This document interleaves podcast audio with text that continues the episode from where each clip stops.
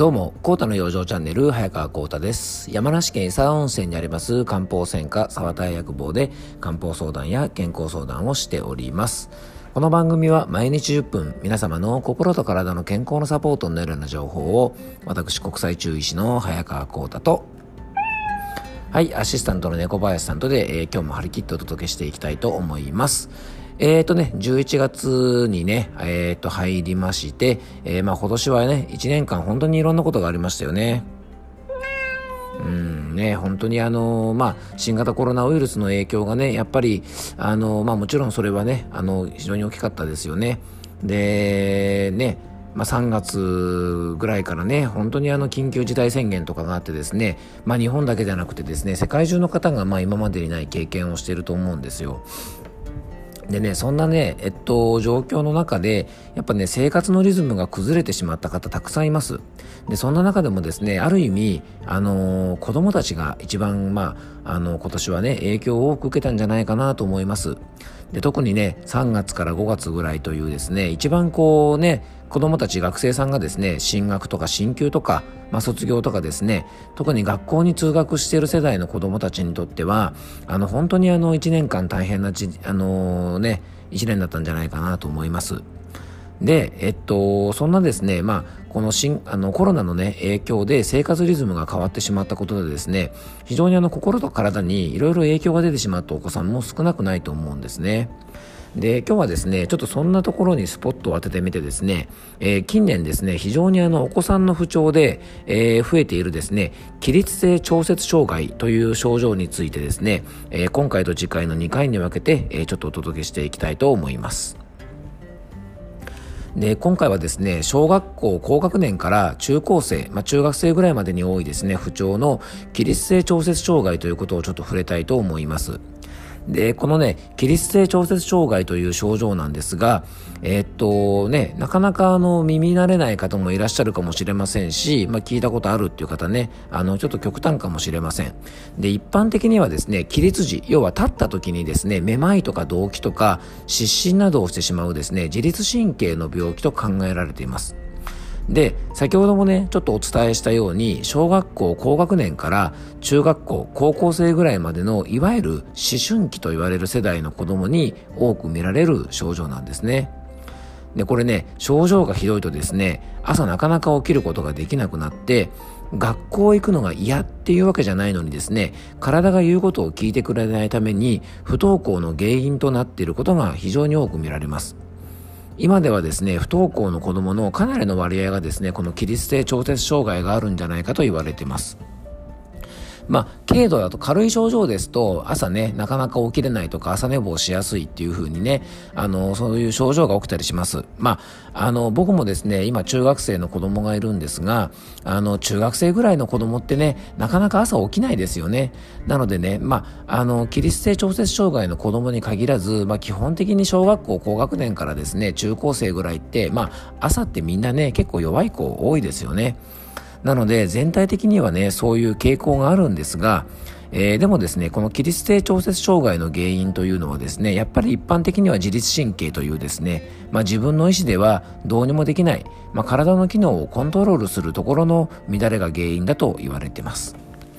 で、病院の検査とかではですね、朝の血圧が低いっていうこと以外は、数値的な異常とか、あと体の機能的な異常がないというのも特徴です。なので朝ね血圧が低いからといって血管になんか問題があるとか心臓に何か問題があるとかそういうことはですね検査の結果では特に見られないんですね。でこの起立性調節障害の、まあ、具体的に現れやすい症状としてはですね、まあ、午前中はもう全体的に調子が悪くで朝が起きれない。で朝起きてもですね頭がすっきりしなくてぼーっとしちゃうとか。で朝起きた時から疲労倦怠感が強いとか。あとね、食欲が湧かないとかね。で、夜になると元気が出てきちゃうとか。で、夜になっても寝れない。あと、頭痛とか片頭痛、ね、あ特にね、午前中にこういうものが出やすいとかですね、こういう症状が出やすいと言われてます。えー、余談ですがね、成長期の子供だけじゃなくて、実はね、大人でもね、こういう症状が出る方がいて、朝弱くて夜になると元気になるので、フクロウ型体質なんていう風に言われたりします。午前中はね不調なんですが夜は目がランランと輝き絶好調ねそんな状態になることからフクロウ型体質なんて言われてますがまあ、学校や会社にね、普通に行けるレベルであればいいんですが、日中の生活に支障が出るほどだと、まあ、その状態ってやっぱりね、あの、大人の方でも当然改善はしていかなければいけないと思います。このね、フクロウ型体質というのは、簡単に表現すればですね、自律神経がコントロールする体内時計が乱れてしまってですね、本来は休むはずの夜にスイッチが入ってしまい、頑張らなければいけない朝にスイッチが入らないような状態と言えると思います。で自律神経というのはですね血管の拡張と収縮に大きな影響を及ぼしますから、えー、血液の流れが悪くなる、ね、要はこのね自律神経の乱れというのは最もね血液の流れを悪くする原因の一つと言ってもね過言じゃないと思います。でそもそもね自律神経というのはえー、気管の拡張と収縮、要は呼吸器。でね、心拍を速くしたり遅くしたりする循環器、ね、えー、胃腸の拡張と収縮、消化器。でね、腸の前動運動の促進抑制。まあ、これ排便ですね。あと白血球のバランス。まあ、下流球とリンパ球のバランスを整えたりするので、これ免疫系ですね。こういうふうにね、体中をコントロールすると言っても過言じゃないぐらいですね、いろんなところをコントロールしてるわけですから、まあ、それが乱れてしまえばですね、本当にいろんな不調が起こります。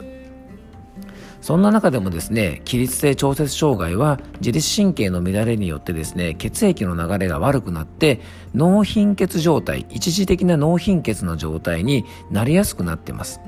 そうすると立ち上がるとですね目の前が真っ暗になったりふわふわと体が揺れるようなめまいが起きたりとか耳鳴りがしたりとかこういう症状も起きますし当然ね一時的な脳貧血状態が作られてしまいますから頭痛とかね頭が重い頭重感とか肩こりとかこの3つがひどくなりやすいんですね。で、多くの場合はですね、まあ一時的な脳貧血ですから、体を横にして、えー、休んでいればですね、楽になるケースが多いので、やっぱりね、脳血流に問題があると言えると思います。で、血流が悪いので、当然疲労感とか倦怠感も感じますし、動悸、要はね、そういうような症状も起こったりとか、あとね、ちょっとストレスを受けると胃腸の働きが乱れて吐き気を感じたりもしやすくなります。自律神経はですね、感情にも大きな影響が出ますから、ちょっとしたことでもですね、不安や恐怖、で、怒りとかですね、そういったものも感じやすくなります。まあ、この辺は思春期というね、部分も当然関係があります。まあ、こういう症状が起こればですね、本人は友達に会いたいし、学校も大好き。でも、体が言うことを聞かない。そんな状態になっても仕方ないと思いますので、まあ、ある意味ですね、そういう状態なんだということを、まあ、起立性調節障害で悩んでるですね、あのー、保護者の方なんかはまず理解をしてあげることが大事じゃないかなと思います。えー、起立性調節障害はですね、ある意味、思春期の子供たちが体が上手にコントロールできてない状態と言ってもいいと思います。まあ、車に例えるとですね、子供の体という小型の車からですね、大人の体というですね、大型の車に急に乗り換えたらですね、やっぱり運転手も最初はうまく運転できませんよね。まあ、そんな状態だと思ってください。で、この起立性調節障害ですが、病院ではですね、まあ、医療機関ではどんな治療をしているかというとですね、いわゆる、えー、っと、血圧をこう上げるような薬を、えー、よく使ったり、えー、しています。